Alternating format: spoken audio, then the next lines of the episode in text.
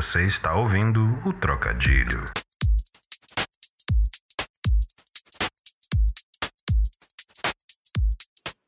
Então, galera, eu sou Neto Barbosa. Eu sou Ricardo Oliveira. E eu sou Daniel Serrano. Seja bem-vindo ao Trocadilho. E aí, galera, tudo bem com vocês? Tudo, Tudo jóia. massa. Obrigado pelo convite. É, valeu. Hoje nós estamos aqui no, no podcast chamado O Caderno das Coisas Esquecidas. Isso. Já começou. Começou É. cedo, hein?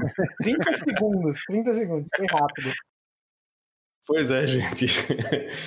É, eu estou aqui com o Ricardo e com o Daniel Serrano, que são integrantes da, da banda aí do podcast Caderno das Coisas Preferidas, né? Sim. Exato. É isso mesmo? Disse certo? Será que é um bom nome de banda, hein? É. Agora fiquei na dúvida. É, eu, eu quero até pedir desculpa a Giovanna Ismael, que eu não convidei, porque eu simplesmente não tenho tanta intimidade para contar as coisas que eu vou contar aqui. E Fica pra próxima. É, Fica para a próxima. É, mas é, é o collab, olha aí. Já eu estou no segundo episódio, vocês estão no, no terceiro, indo por quarto, é isso? É. A gente Exato. o quarto alguns dias antes de você soltar o seu. Não sei qual é. Toda quinta. Mas é. É, eu vou tentar fazer isso todo sábado, não sei se eu vou conseguir. Mas, mas é uma intenção muito forte no meu coração. É, então, é, é isso aí, a gente vai fazer um collab hoje aqui. O primeiro collab aí dos, dos dois é, dos dois podcasts, porque o assunto é parecido, né? A gente vai falar de coisas da infância, uma pauta muito original. Extremamente original, que ninguém nunca fez nos podcasts mundiais por aí, é mas que de, sempre se renova, né? é cada criança é um mundo. Coisa de velho, pô. Você vai ficando velho, vai ficar lembrando do passado, da infância. Ai, como era É jovem. Antes de começar, eu queria dar um, um salve aqui para a galera que já está seguindo o Trocadilho no Instagram, lá no arroba TrocadilhoCast. Olha só, eu consegui esse nome, cara, não tinha no, no, no- no. Instagram. Você merece. Exatamente. Eu fiz, eu- a primeira coisa que eu fiz quando eu pensei no nome do, do, do- do podcast foi: rapaz, será que isso tem no Instagram? E não tinha, e foi um, um fator decisivo assim para eu continuar com esse nome, apesar de- do nome é, falar muito com, com quem eu sou, né? O trocadilho. Sim, e aí eu quero Mas, dar hein? parabéns especificamente pela logo, né? Porque talvez as pessoas que estejam ouvindo saibam ou não saibam que você é designer, mas a logo com a Uhum. paquetinha foi um toque de classe, assim. Parabéns. Eu sabia que você ia perceber, cara. Aquilo é clássico mesmo. Eu disse, não, tem que ser uma coisa, tem que ser uma coisa é, sutil, mas que fala ao coração de quem entende o que está acontecendo aqui. Falou. Eu não vi a logo, velho. Depois me manda aí. Falou muito ao meu coração aquela louco. Precisamos de muitas baquetinhas tocando aqui, sem pressão, tá? É um- a gente, obviamente, vai falar de, de assuntos bem, bem corriqueiros que puxam esse tipo de comentário, mas é isso aí. Estamos no trocadilho. Então, deixa eu voltar aqui para os meus, meus salves. Eu queria é, citar o comentário do Ítalo, Ítalo Duarte, que fez o primeiro comentário lá no, no post que a gente colocou para o primeiro episódio. E esse- essa vai ser a dinâmica. A gente vai sempre colocar um post é, com a capa do primeiro episódio. Quem quiser comentar para facilitar essa questão, esse defeito da plataforma do Anchor, né, que não tem essa, esse agregador de comentários ainda direitinho, e justamente pela. Acredito que seja difícil porque distribui para todo canto, né? Você pode encontrar o trocadilho no, no Apple, no Google, no Spotify, enfim. Comentar tudo num lugar só, acho que é mais legal. Então a gente fez essa, essa iniciativa do Instagram. Então, quem quiser comentar o, o, o episódio, o que é que achou, dar sugestão, vai lá ou no, no direct, se for um comentário ruim, ou se for um comentário bom, você põe lá no post. e o que é que eu vou fazer? Eu vou usar, como a gente pode postar em galeria, né? Se aparecer algum tipo de referência aqui nesse episódio que necessite de um visual, eu vou tentar colocar numa galeria atrás da capa. Então você vai poder arrastar lá para de repente é, conferir essa referência visual dentro que surgiu aqui nesse episódio ou em outros episódios. Eu acho Então eu que quero dar um salve para Ítalo, para Cássia Ferreira, para nossa querida amiga Cândida Nobre, que inclusive já está confirmada no próximo episódio, não vou dizer o que é ainda. Para o Ítalo, que foi o primeiro que, com, que comentou, e para o Marlon Carlos, que já são seguidores do perfil lá. E foi orgânico, porque eu, eu não, não avisei muito, não, não divulguei muito esse negócio ainda. Mas estão lá, então se você quer seguir aí também, fiquem, fiquem tranquilos e fiquem, sejam convidados aí a fazer isso. Então, amigos e amigas, vamos soltar um trocadilho e eu espero que ele seja bom.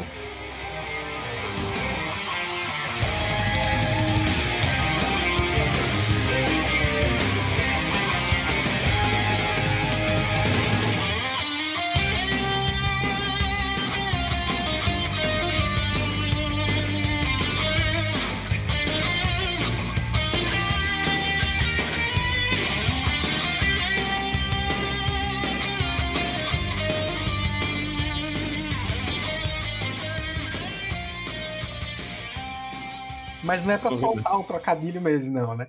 É um, Não, é não. um trocadilho que você usa como começo, Exatamente. referenciar o nome, e é um trocadilho. Mesmo É uma metalinguagem É um perfeita. Meta Eu trocadilho, parabéns. É outro, A é outro nível aqui de A trocadilho. metalinguagem já começa no fato de que é, é o designer fazendo um conteúdo de áudio apenas, né? Então já um trocadilho faz parte da essência. designer que não gosta muito de aparecer.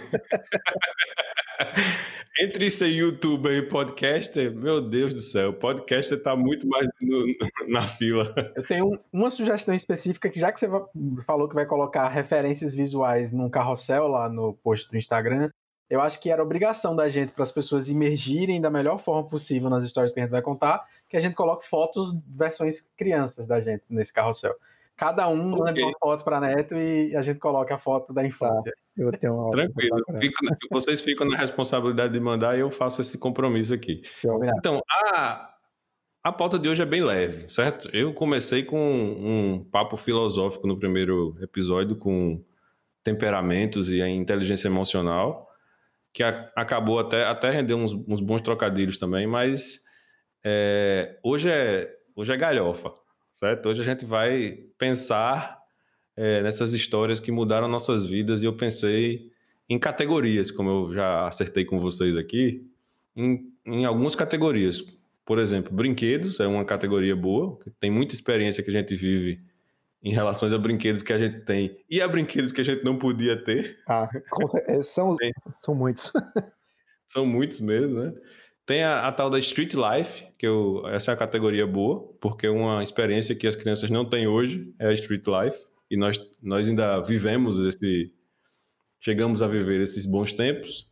A cultura pop, que também era bem bastante influenciadora nas nossas vidas e, e nas coisas que a gente gosta hoje, eu acredito. A gastronomia, que era um- uma. A gastronomia infantil é um universo à parte. E a última categoria, que é uma categoria mais pesada, que a gente vai confessar crimes, chamada Já, já, já Prescreveu. Certo. Vamos começar com a de brinquedos, né? E eu queria começar contando a história de como o estilingue mudou minha vida. Eu sei que é um, foi um, um- um brinquedo que eu, que eu aprendi a fazer, na verdade. É, eu aprendi a fazer. Eu acho que o meu primeiro estilingue eu já aprendi a fazer. Alguém me ensinou a fazer. E eu já aprendi a construir lá. E eu descobri que eu podia ter uma arma, gente. Olha só.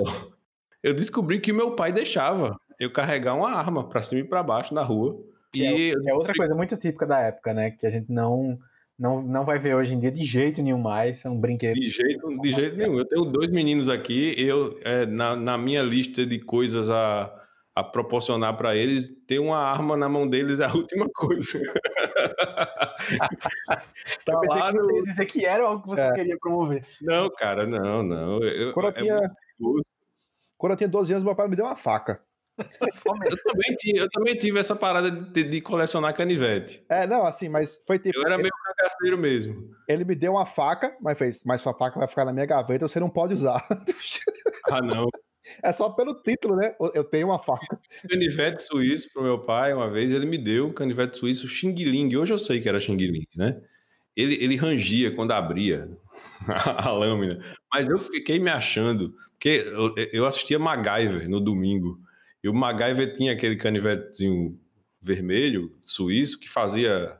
O bicho salvava o mundo com, o- com o canivete. E a, minha lâmina não cortava nem direito, mas eu me, me achava o máximo. Enfim, o estilingue foi uma parada que mudou minha vida, porque a minha conduta como ser humano mudou depois que eu tive o, o, o, o, o estilingue. Eu me sentia poderoso. Foi um pequeno gole de poder, né? Eu, cara, eu descobri uma habilidade que, que era fantástica para mim. Eu descobri que eu tinha boa, ponta, boa pontaria.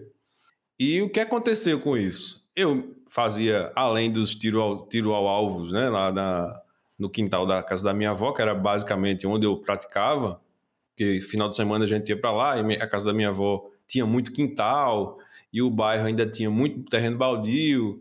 Enfim, eu, eu comecei a, a praticar essa, essa arte do, do atirar com pedras, né? E provenientemente depois com bolas de gude. bolas de gude é pesado, velho. bolas de gude. E eu comecei a diminuir consideravelmente a população de lagartixas e, e passarinhos na região de Manaíra, que, que é o bairro onde eu, onde eu moro.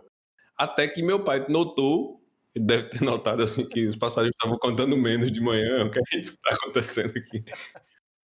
Não, ele notou assim que a, a, a, minha avidez assim pela, pela matança estava ficando mais mais palpável assim. Ele, deve, ele me chamou no canto para conversar, fez filho, é o seguinte, esses animaizinhos não fizeram mal a ninguém, né? Por que você está matando os animaizinhos? Rapaz, é, é, aquela questão da caçada, né? Você não tá tirando num. Eu já estava dando argumentos de, de sobrevivente aqui. Survivalist, é. né? Não, às vezes é, pode ter necessidade de comer esse negócio aqui, alguma coisa. Eu estou imaginando sei. seu Marcos chegando para dona Márcia e dizendo: precisamos falar sobre neto. Exatamente. Minha gente, é o seguinte, aí ele foi me dizer uma coisa, me deu uma informação que eu não sei se funcionou muito para o que ele queria. Ele disse, ó, oh, vamos lá, beleza, se você for atirar em alguma coisa, atire no pardal.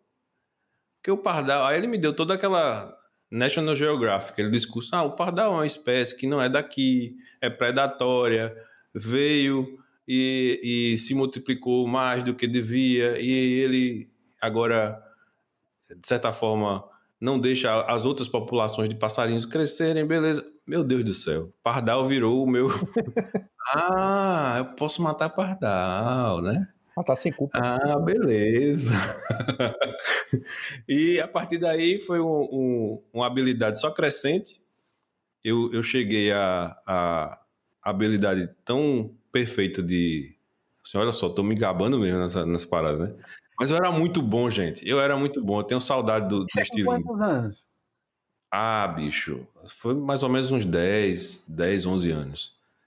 E, e o, o que aconteceu depois é que eu fiquei muito bom com a, com, com a habilidade mesmo. Muito bom mesmo. Eu tirava a manga do pé da minha avó, atirando no talo da manga.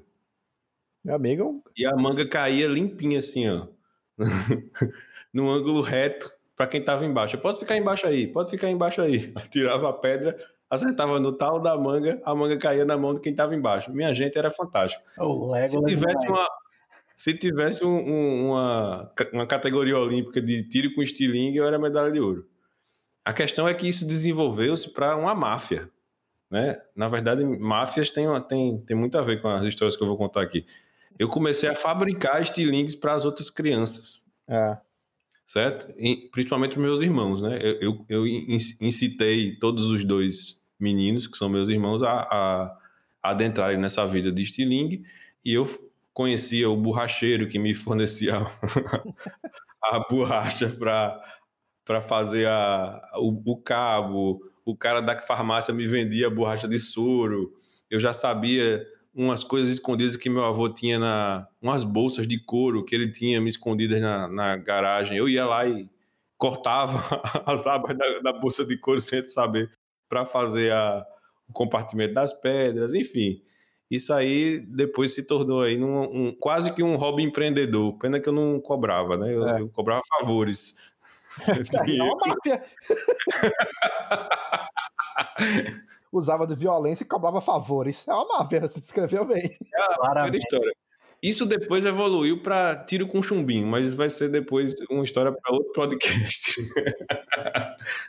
e aí, Daniel Serrano, conta é. aí a Bom, suas tenho... experiências com brinquedos. Eu não tenho, eu não tenho essa, eu não tive essa infância mafiosa não. Minha infância foi meio que nerd clássico mesmo.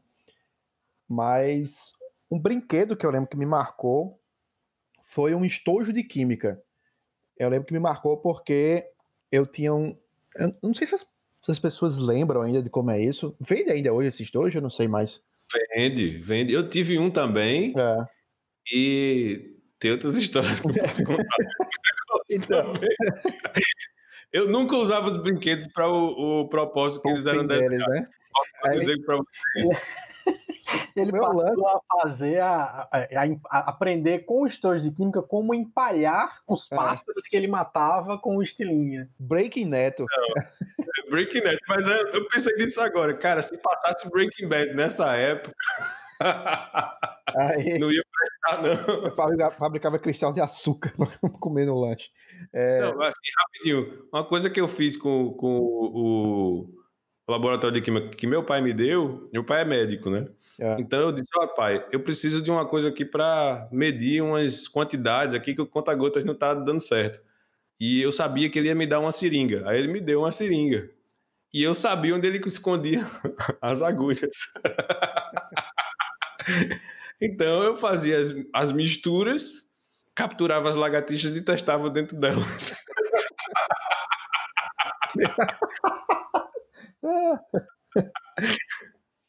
Mas enfim, vamos lá. Bom, deve manter essa amizade daqui. Ele tá confessando crime na primeira, na primeira categoria. bom, eu nunca fiz É. Eu nunca fiz experimentos é, químicos com lagartixa, mas tu falou em estilingue, eu lembrei, o que eu fazia era, quando eu matava a lagartixa com estilingue, eu ia com a pedra e ia esmagando ela porque para ver se tinha ovo dentro dela, porque eu ia esmagando para ver se o ovo saía. Era Nossa. esse, esse requinte que eu queria compartilhar, porque eu tava me sentindo muito por baixo aqui. Ok. Gente, crianças evoluem. É, pois é, e muito. Dizer que hoje gente- tenho um gato, tá? Eu gosto dele. Ok. Mas quando eu era criança, eu fiquei jogando, fazia jogando laboratório? meu gato pra cima até ver se ele caía de costas. Nossa. Mas ele não caiu, não. Graças, ainda bem. É, voltando aos brinquedos, deixando um pouco da delinquência de lado. Aí eu tinha um estojo de química.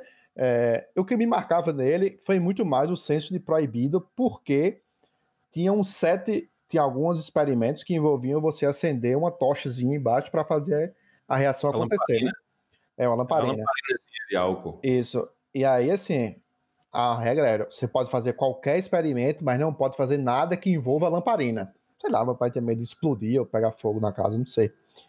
Mas aí, é, a graça era essa, né? Tentar fazer os experimentos que envolviam a lamparina escondido, porque não podia fazer sozinho, sem supervisão do adulto. Mas eu, eu lembro que o que tinha um que não, não envolvia lamparina, que eu achava bem legal, que era tipo uma mistura que ela era rosa, que aí você jogava na camisa das pessoas para parecer que manchou, mas depois de um tempo ela dissolvia e, e É. É. Na- no meu, eu né? lembro. No meu, no- eu lembro o nome dessa daí. No meu era Sangue do Diabo. É, deve ser isso mesmo. É exatamente isso mesmo, eu acho. Exatamente. É. Aí quando eu vi esse texto, eu. Melhora as Eu esse negócio aqui. não, é um sangue. Não queria dizer o nome da, da- do experimento. Que, você- olha, tem um sangue do, do diabo aqui. É, Eu ia perder o, o brinquedo. perdeu Eu nem me muito. ligava muito pra, pra lamparina, na verdade. porque eu gostava de injetar as coisas na. Enfim. É, esse foi o mais. Foi, o- foi o requinte, assim, mais pitoresco. Se Então, eu tivesse YouTube naquela época e filmasse essas coisas, porque eu filmei a, a- a- a- o percurso da largatixa. Dopada lá. Era, era 50% álcool, 50% alguma coisa lá azul. Injetei nela, ela saiu correndo, meia tonta. Viva! Morreu, né? Agora que eu entendi. que era da lagartixa viva. Isso eu não tinha entendido. é, pois é. Viva! Só melhora. Só É. melhora. Aí ela morreu, ou morreu, ou ficou muito doidona, porque ela ficou lá no, no, no Ela muro, morreu, só com as Deixa eu só adiantar isso pra você. tenho certeza. É, tenho certeza. ficou lá é, prostrada, pregada no muro, só com as pernas traseiras. É. Ah, como se tivesse- Sabe aquela posiçãozinha, o corpinho arqueado para trás, assim, É. com as patinhas. Oh, meu Deus. É, mas é. Enfim. E aí, Ricardinho? com certeza você é. Eu não, eu não tenho nem o que contar. Então, é, tem um, um negócio que era muito comum na nossa época, que depois a gente vai conversar mais, que era Cavaleiros do Zodíaco, né? Quando eu tinha uns 9, 10 anos, era a época, era a época do auge do Cavaleiros do Zodíaco, assim, né? Mais ou menos 94 para 95, ali, essa época, né? Passava na manchete, recia muito e tal. E aí tem duas coisas. Uma é a, a primeira parte da história sobre Cavaleiros do Zodíaco, que eu fazia karatê nessa época. E, hum. e aí, eu não, eu não lembro exatamente por que eu, eu, mesmo não sendo um, um, um praticante de karatê de muito tempo, eu já tinha comprado uns, umas caneleiras, sabe? Eu acho que talvez meus pais tenham comprado para eu não me machucar, não sei. Porque você, quando tem 9 anos de idade, dificilmente você já vai para um nível de karatê que você vai ter luta. Não, não vai. É muito raro isso acontecer, só quando você já está mais avançado. E aí, só quando entrou em casa que, que é, que ou isso, né? Que foi o outro problema, né? Que eu cheguei a dar um chute na barriga da minha irmã para não sei qual o motivo e minha mãe veio direto do trabalho só para bater em mim, foi divertido. Então... Mas não foi dessa época ainda, um pouco mais para frente eu tinha essas, essas caneleiras que eu é, você na piração de querer simular a história dos Cavaleiros do Zodíaco, a única coisa que eu tinha parecida em casa que poderia simular alguma armadura dos Cavaleiros do Zodíaco era a armadura do Shun, né, do Andrômeda, né? Então eu pegava as caneleiras, botava nos antebraços assim, e ah. tinha umas correntes que eu achei na casa que a gente morava, corrente de corrente de portão mesmo, assim. Enrolava no, nos braços e botava eu botava o kimono do karatê, botava esses, as caneleiras no braço, enrolava umas correntes e Gente, a gente sobreviveu. É, a gente sobreviveu. Muito, muito. O bom é que hoje você tem barba e é careca. Se você fizesse a mesma coisa, seria o Kratos hoje em dia. É, é verdade. Seria. Posso fazer o cosplay do Kratos tranquilamente. É. Tira a cara de puxo, metade vermelha e é. vai. É, eu posso fazer do, do dos ombros para cima, né? O, o Kratos. E aí, a outra coisa é porque eu tive, é, eu acho que um ou dois bonecos do Cavaleiro do Zodíaco que tinham. eram aqueles bonecos articulados, tipo comandos de, comandos de ação, né? É... Mas era do original ou era do. do... É, eu acho que era original, não, não, sei, mas assim, era, era do tipo que você podia até é, trocar algumas partes da armadura, tirar, né? Deixar ele. Fácil. O original a armadura era de metal. É. Ah, então não era, eu não, sei, eu não sei, realmente não sei, mas enfim, trocava, colocava e, e, e tirava a armadura do boneco. É, e aí um, na, na, casa, nessa mesma casa, que é dessa mesma época, a gente tinha um, no, no, terraço uma daquelas mesinhas de criança brincar. Que eu já nem tinha idade mais para isso, porque geralmente é para criança de 4, 5 anos, mas estava lá e eu deixei, depois de brincar, deixei o boneco lá. E nessa época a gente tinha o nosso primeiro cachorro em casa, chamado Petute. E o querido Petute fez a festa com o boneco e destroçou ele inteiro.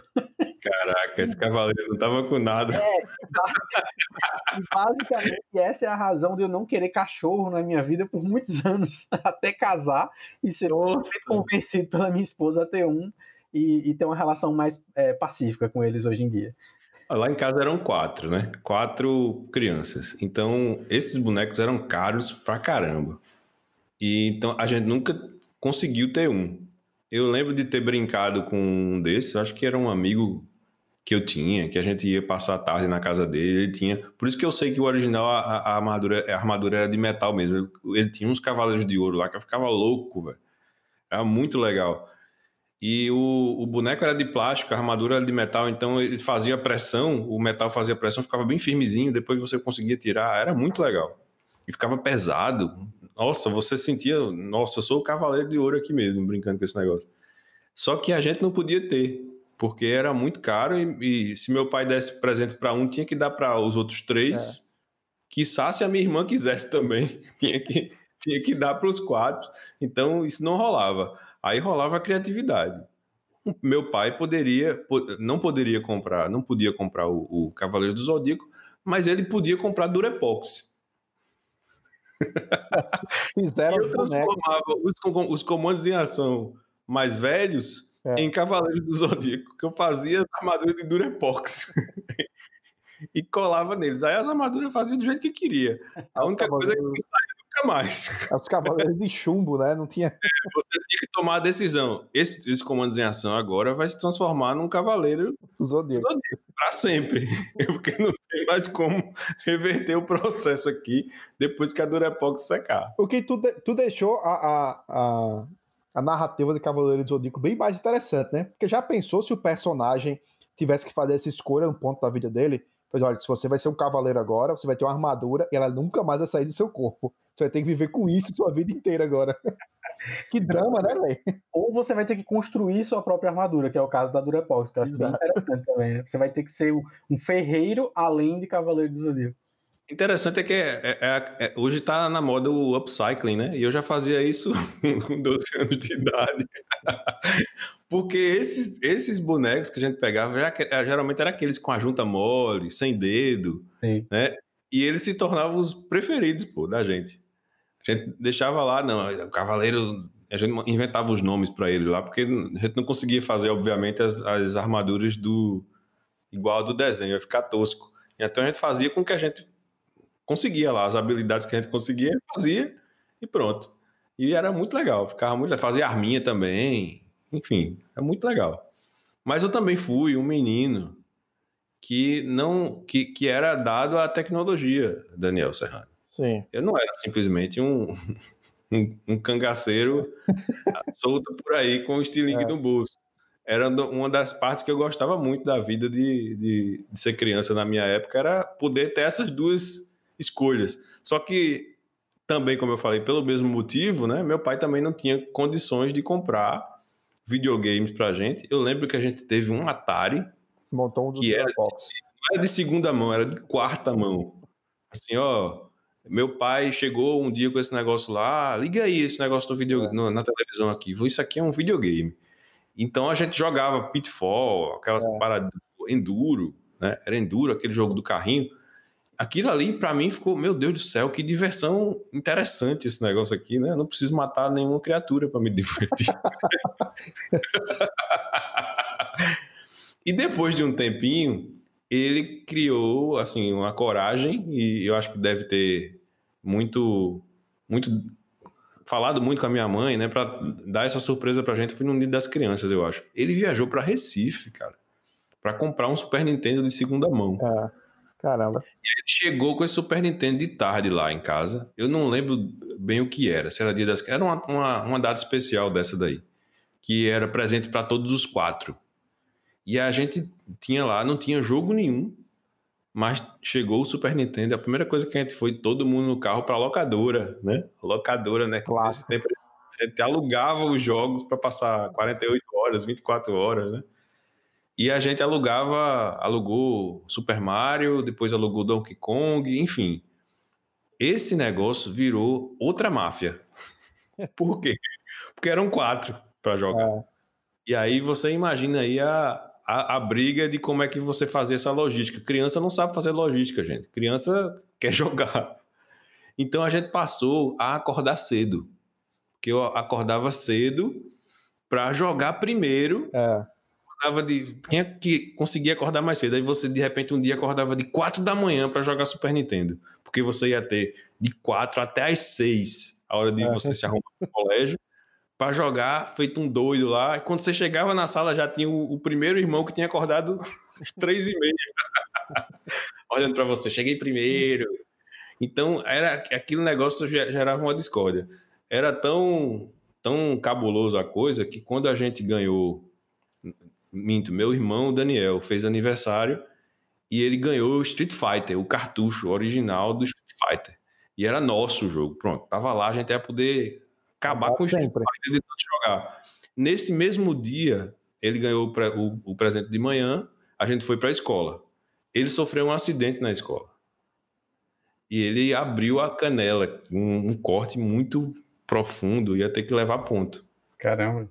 E aí, meu pai é médico, né? Então ele disse: não, isso acontecia, acontecia frequentemente lá em casa. Foi, passou no consultório de algum amigo dele, pegou o material esterilizado, vou dar ponto em casa mesmo. E eu lembro dessa cena como se fosse hoje. Meu irmão gritando na, na, na mesa da sala, levando os pontos, e a gente jogando o Street Fighter dele. que massa! o grito dele era de raiva também, né? Exatamente. É, essa cena ficou, na, ficou gravada na minha mente. A, a falta de sensibilidade. o cara gritando lá e a gente, é muito legal, Daniel. é isso aí. É, tu falou agora de videogame, do Atari, e eu lembrei que o primeiro videogame da gente é meio do meu irmão, que eu tenho um irmão. É, também foi um Atari, também foi um Atari usado. Mas uma coisa que eu lembro, que até hoje eu acho isso muito pitoresco, é porque a gente tinha um. O Atari tinha uns cartuchos, mas tinha uns jogos na memória dele também. E eu não lembro se era um jogo de... era um jogo na memória ou era um cartucho que tinha um jogo de esconde-esconde, bicha. Que eu sempre achei isso fascinante. Porque a, lo... a, a logística de você jogar esconde-esconde no Atari era um jogo de dois. Você tinha... jogava com o meu irmão, que era o seguinte: o jogo iniciava, aí tinha lá um boneco numa casa, aí você tinha que esconder seu boneco e depois trocava e vinha outro boneco e você tinha que achar onde o outro estava escondido. Só que é uma tela só, né? Na mesma, mesma TV. Aí o que eu fazia? Eu dizia pro meu irmão, não, sai que eu vou esconder meu boneco. Aí ele saía do quarto, eu ia esconder meu boneco no Atari. Eu fazia, pode vir! Aí ele chegava, aí eu dava o controle para ele e ele ia procurar meu boneco. Que eu ficava pensando, era muito mais fácil brincar de esconde-esconde, de fato. Exatamente, tem mais espaço. do mais, que... mais, mais possibilidades. Exato, do que no Atari que tinha tipo cinco lugares pra você se esconder, tá ligado? Você tinha tipo duas chances de encontrar a pessoa nesses cinco lugares e era isso. O que eu ia comentar, uma coisa curiosa, essa questão de brinquedo, é porque assim, quando eu já tava chegando nos meus 11, 10, 11 anos, meu pai comprou um, um computador lá para casa. O primeiro computador. Não, isso aqui é muito bom porque uma ferramenta que você pode estudar, não sei o que, blá blá blá. E eu, eu acho muito interessante o contraste, porque teve um, uma frase que foi muito marcante.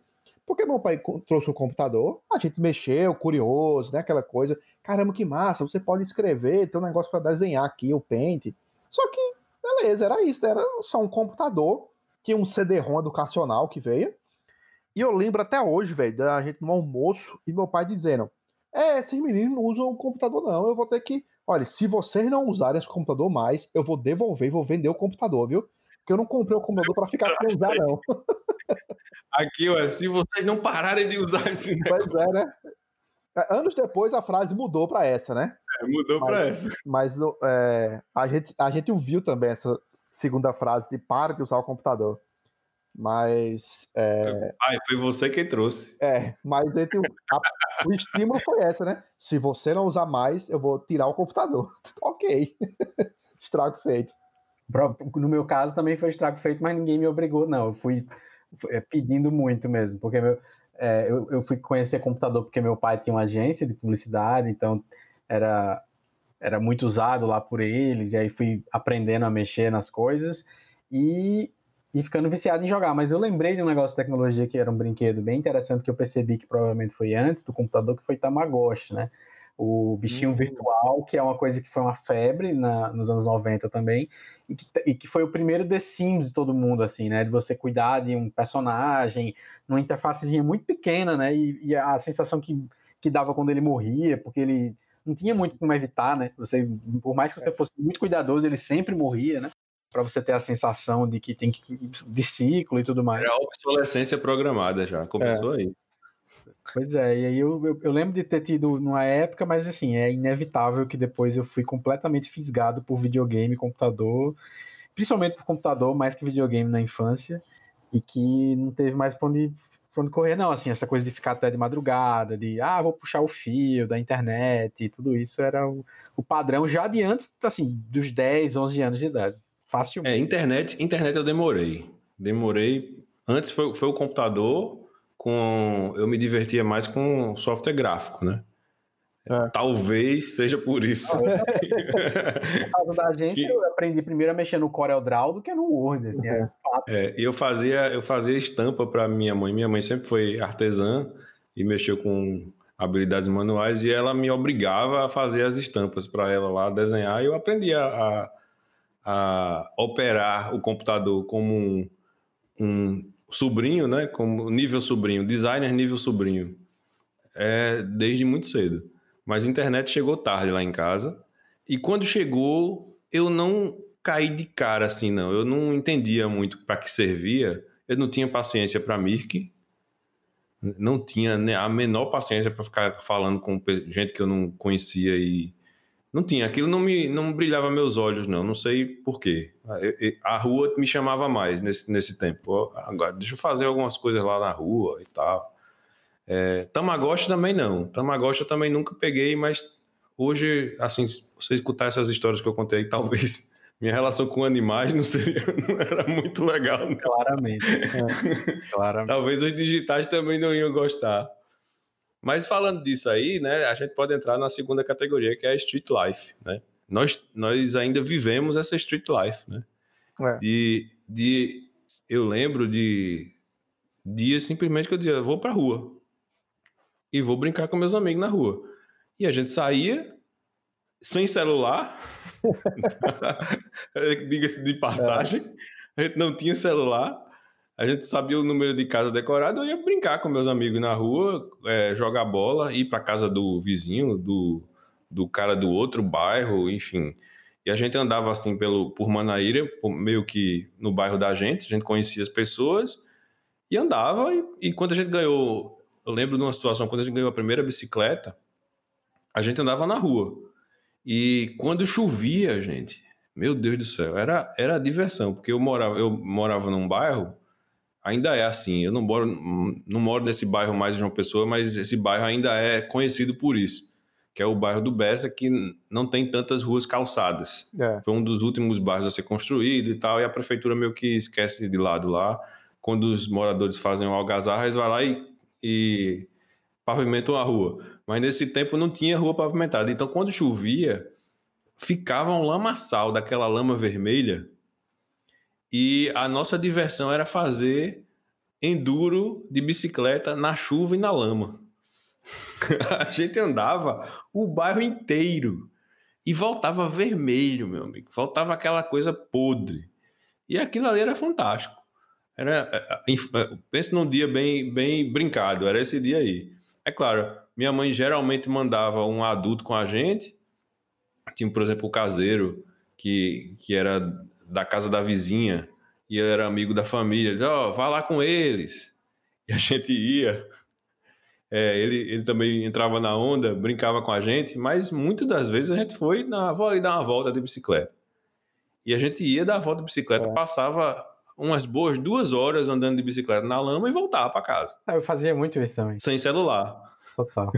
mas não necessariamente na chuva. Eu não tenho memória de ter feito na chuva. Mas eu também morei nesse mesmo bairro na infância, então era fácil você achar perto da sua casa uma pilha de terra por alguma outra Sim. casa que estava sendo construída, uma obra, alguma coisa assim. E era perfeita, não só do próprio bairro, porque o buraco da rua de barro às vezes vai tão fundo que você consegue usar como rampa, mas às vezes as rampas eram as, as pilhas de terra dos, das construções próximas ali. E, e eu tinha minha croizinha lá com essa mesma casa, essa mesma época do Cavaleiro de Zodíaco aí, e que a, a, a, eu achava que eu estava pulando muito alto, eu achava que eu estava fazendo muita coisa, é. e, e, era isso, velho. Era um mini pulo.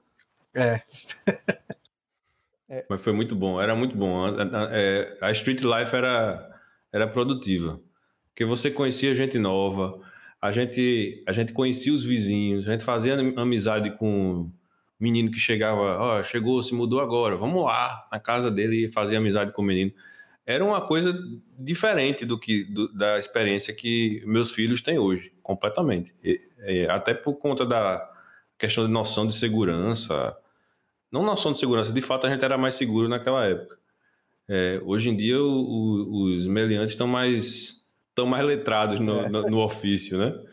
Mas era muito legal, pô. Era muito legal. E, e, Daniel, tem alguma experiência de rua aí? Então, Street é, life? É curioso porque, assim, é, durante minha infância, a gente viveu numa casa é, no bairro Manaíra, mas era bem próximo da Orla. Ela, era, ela ficava na Edson Ramalho.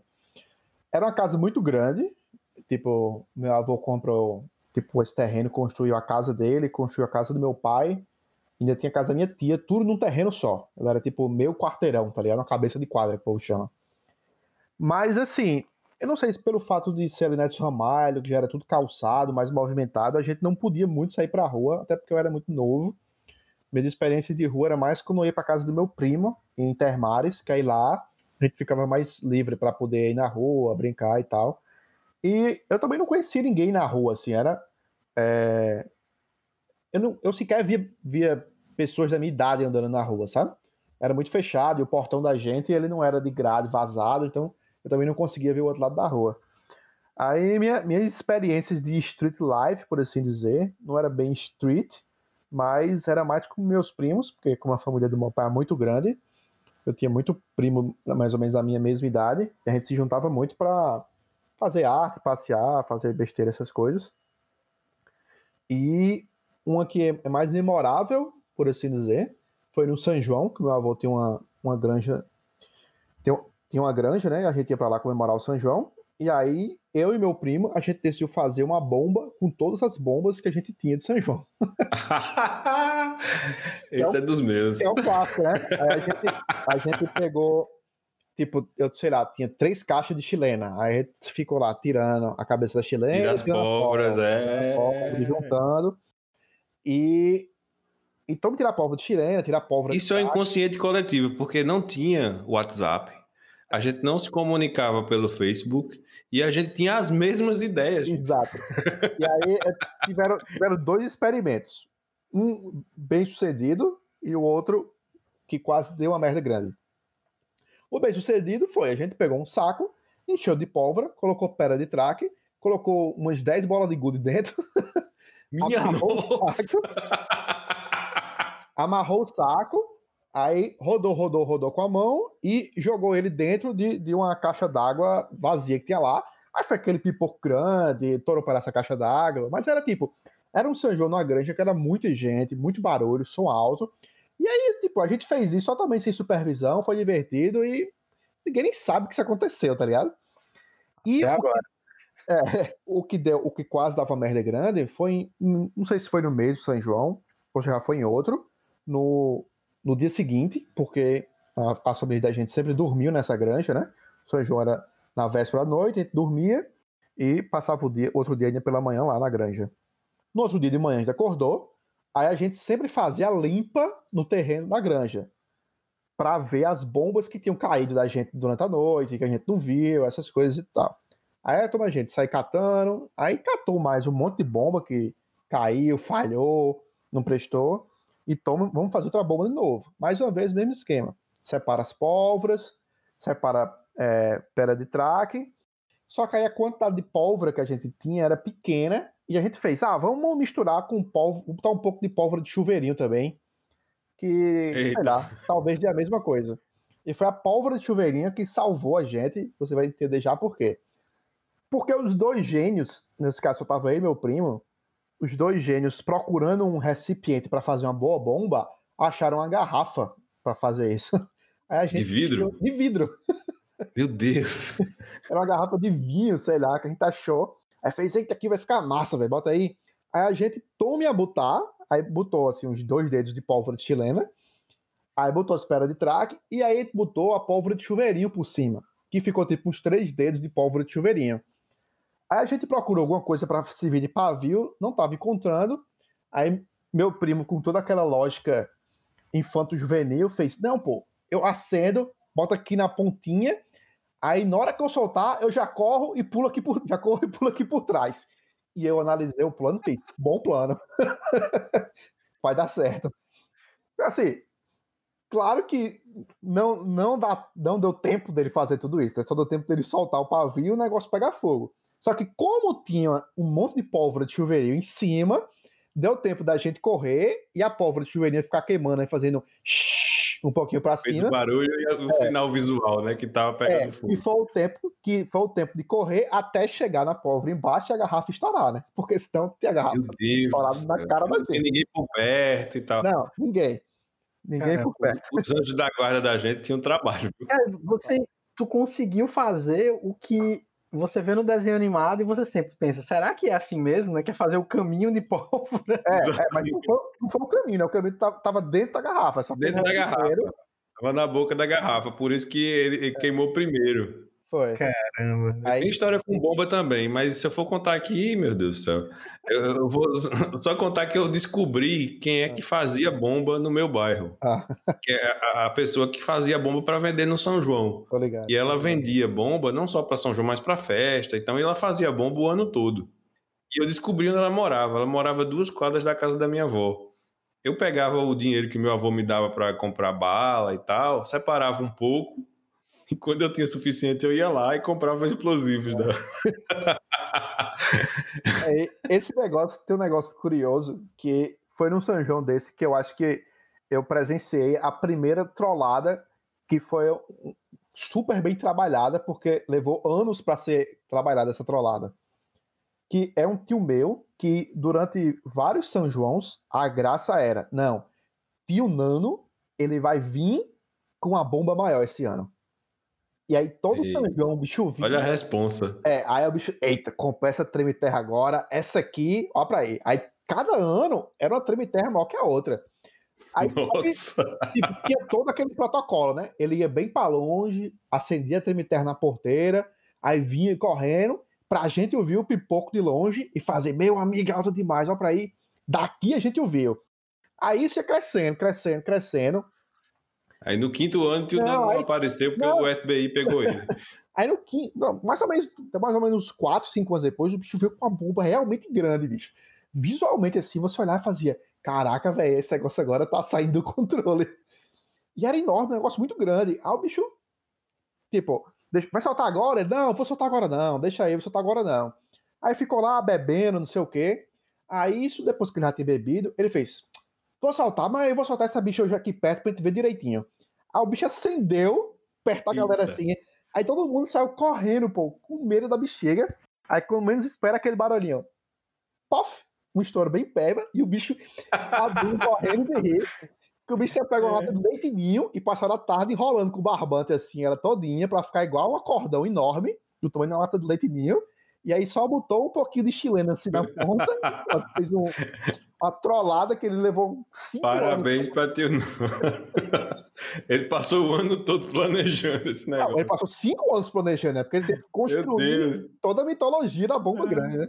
Exatamente. Eu tô vendo a, a cara de Ricardo aqui, ele tá só, meu Deus, onde é que eu me meti? Mas Eu aí, fazia essas coisas de fazer caminhozinho no máximo, né? Bota uma bomba atrás da outra pra ver se elas vão se acendendo. Duas de uma vez, três de uma vez, quem sabe. É, eu, já, eu já quase morri duas vezes, certa, é, é, com certeza, com, com bomba. nessa, nessa parada que tu falou de Street Life, eu lembrei que um, um não foi um São João, foi um São Pedro. Foi na casa do meu pai, foi na minha rua. Aí, como, tipo, era negócio à noite que. Na, eu não- hoje em dia é menos comum isso, né? Assim, talvez nos bairros mais afastados. Mas, tipo, época junina, todo mundo abria os portões de casa, fazia uma fogueira na calçada, e era isso. Ficava as casas tudo abertas com a fogueira na frente. Aí, nesse São Pedro específico, a gente pôde ficar do lado de fora, brincando na calçada à noite. Eu e meus primos toma solta bomba. Aí tinha um Fusca parado do outro lado da rua, que é um Fusca, tipo, sem, sem calota, né? Só na jante. Aí a gente, naquela brincadeira de desafio, a gente falando pro meu primo: Ei, eu duvido tu soltar essa cordão dentro do pneu daquele Fusca, jogar no buraquinho ali da jante. O bicho, eu vou, eu vou. Crianças inocentes. jogou a cordão dentro do pneu do Fusca, foi aquele pipoco, aí, graças a Deus, o máximo que aconteceu foi o pneu do Fusca murchar e a gente passar a noite todinha com medo do dono chegar e a gente levar um carão, né? Só É. isso, só Cada isso. que tá Prejuízo aí. Prejuízo bom pra quem tinha, quem Finalmente, tinha que cuidar daquele Fusca. é que me fez lembrar de alguma coisa perto das safadezas que vocês faziam na infância. Porque eu fazia nada dessas coisas. Mas aí eu lembrei de uma coisa que eu fiz que foi muito errada. É, eu aprendi com um primo meu, que eu não vou dizer quem é, É.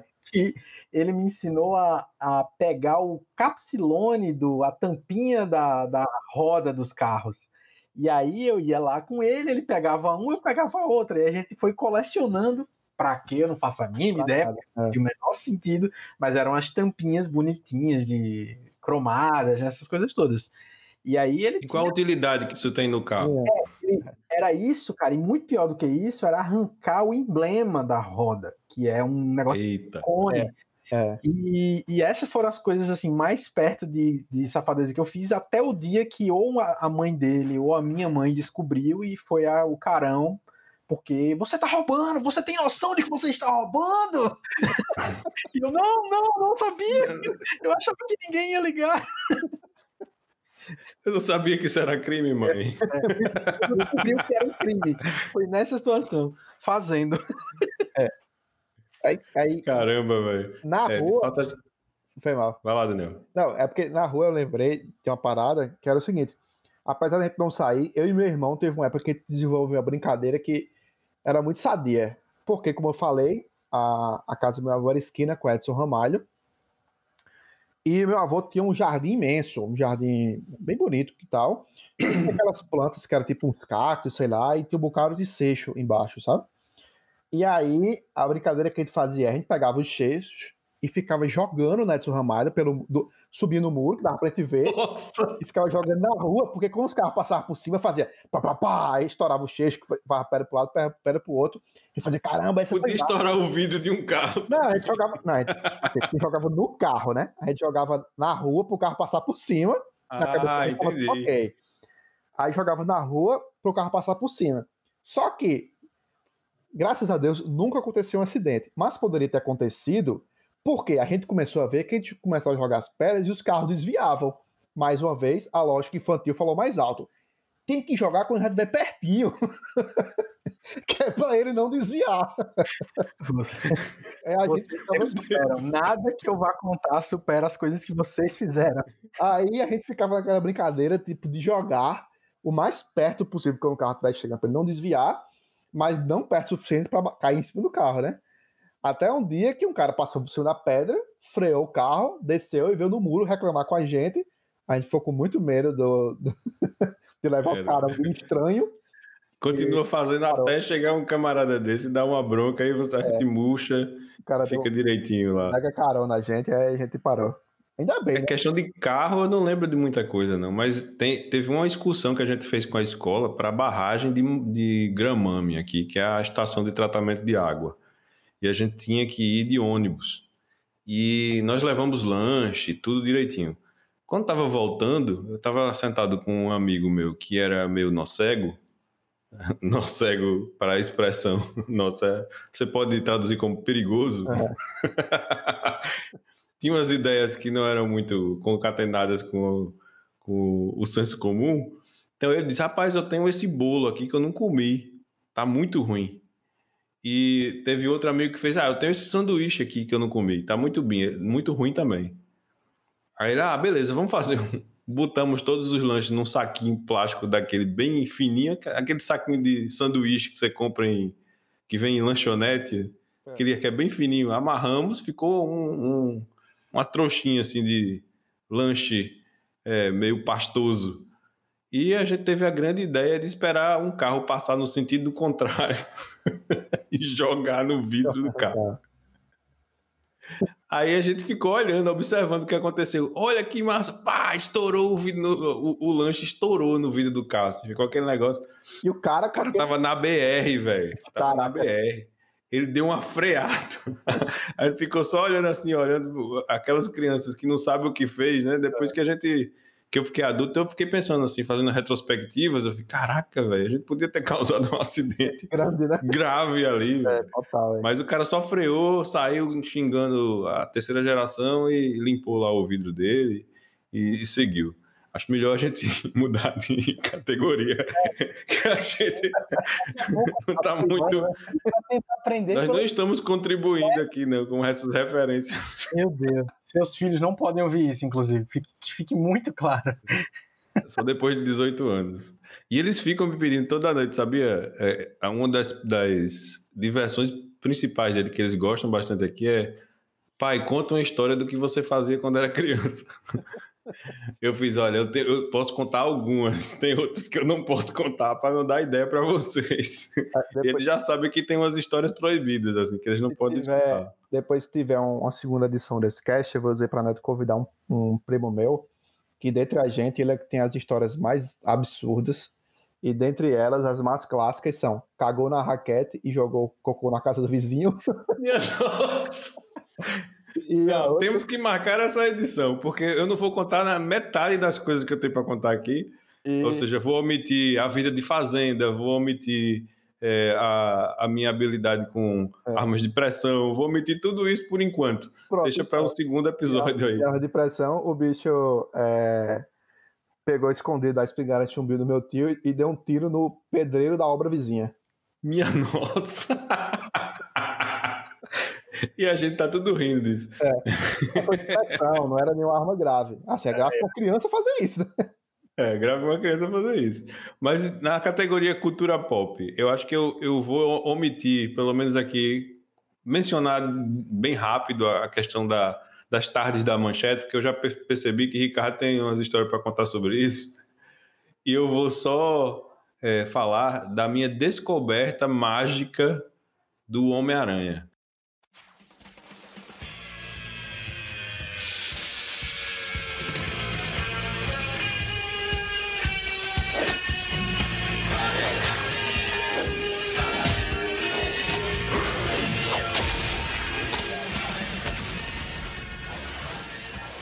Então, gente, vou interromper rapidamente aqui o episódio para um momento de aprendizado. O que acontece, o que você faz quando algo que você planejou na sua vida dá errado?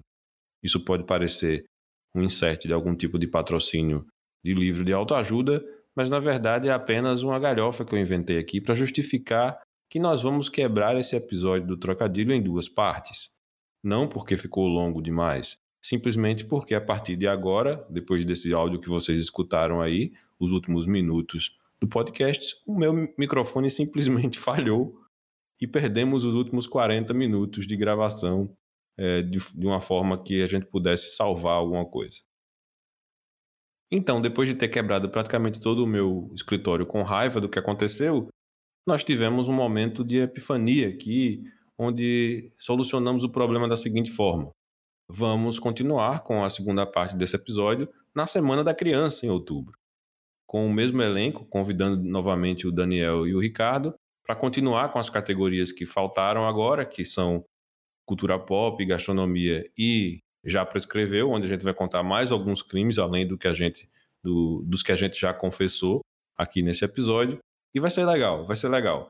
E eu quero lembrar para você de novo, entrar no Instagram, trocadilhocast, comentar a respeito do, do, do episódio, comentar a respeito do que você está achando e, quem sabe, até contar uma ou outra história da sua infância, se for interessante o suficiente, a gente lê é, no, no início do próximo episódio da segunda parte desse dessa agora que virou uma série, dessa série agora do trocadilho.